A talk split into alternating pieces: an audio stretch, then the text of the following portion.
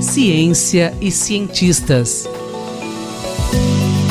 Com Paulo Nussensweig.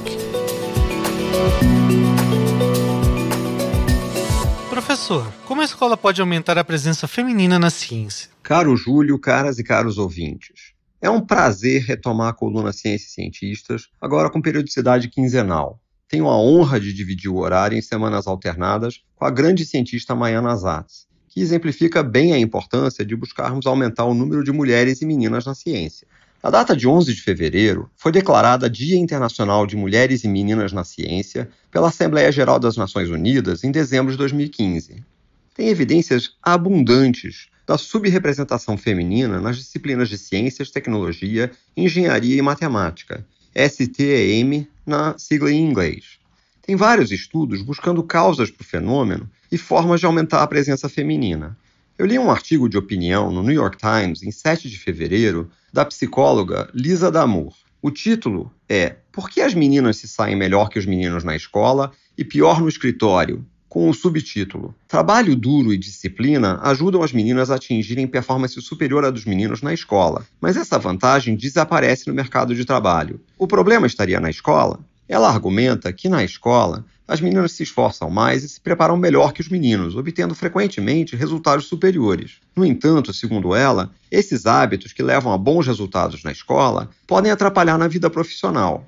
Para embasar os seus questionamentos, ela cita outro artigo, publicado em The Atlantic em 2014 pelas jornalistas Kathy Kay e Claire Shipman, com o título O Desnível de Confiança.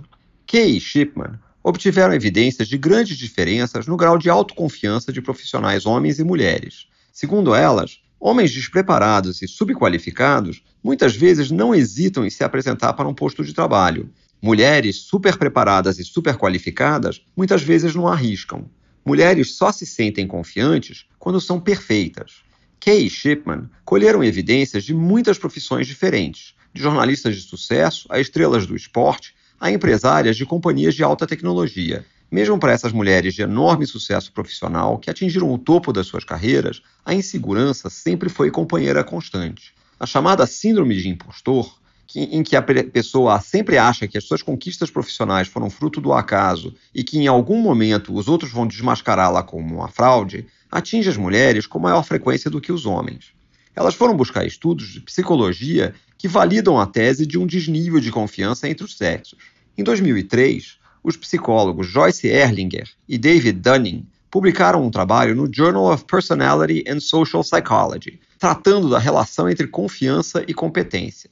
Quando perguntados sobre suas habilidades científicas, as mulheres se autoavaliaram com uma nota 6,5 em média, numa escala de 1 a 10, enquanto os homens se atribuíram 7,6 os participantes foram submetidos a testes. E antes de conhecer o resultado, as mulheres estimaram sua performance em 5,8, enquanto os homens disseram 7,1. O resultado da avaliação foi quase idêntico. As mulheres obtiveram 7,5 e os homens 7,9. A escola pode ajudar a minimizar essa diferença de autoconfiança? Lisa Damor pergunta: Será que a escola é uma fábrica de confiança para os nossos filhos, mas apenas uma fábrica de competência para as nossas filhas? Ela argumenta que, com frequência, meninas produzem trabalhos escolares indo muito além do que foi pedido pelos seus professores. Enquanto meninos desenvolvem a tendência de calibrar sua atitude para obter o melhor resultado com o um mínimo de esforço, as meninas capricham muito mais. Ela sugere que pais e professores devem evitar a valorização de trabalho além da conta, portanto ineficiente, mesmo se resultar em boas notas, cita um trecho de Harry Potter e o Prisioneiro de Azkaban, em que Hermione entrega um trabalho com dois rolos de pergaminho a mais do que o requisitado. É claro que ela conseguiria resultados comparáveis com muito menos esforço. Damur afirma que o desnível de autoconfiança não é, obviamente, o único fator a tratar para superar a desigualdade de gênero no mercado de trabalho e, por extensão, na ciência. Por outro lado, é uma barreira identificada que podemos atacar, mudando atitudes relativas ao trabalho escolar de meninos e meninas. Devemos incentivar as meninas a desenvolverem a autoconfiança enunciada por Mark Twain. Nunca deixei que minha escolaridade atrapalhasse a minha educação. Paulo Sensweig falou comigo, Júlio Bernardes, para a Rádio USP. Ciência e cientistas. Com Paulo Nussensweig.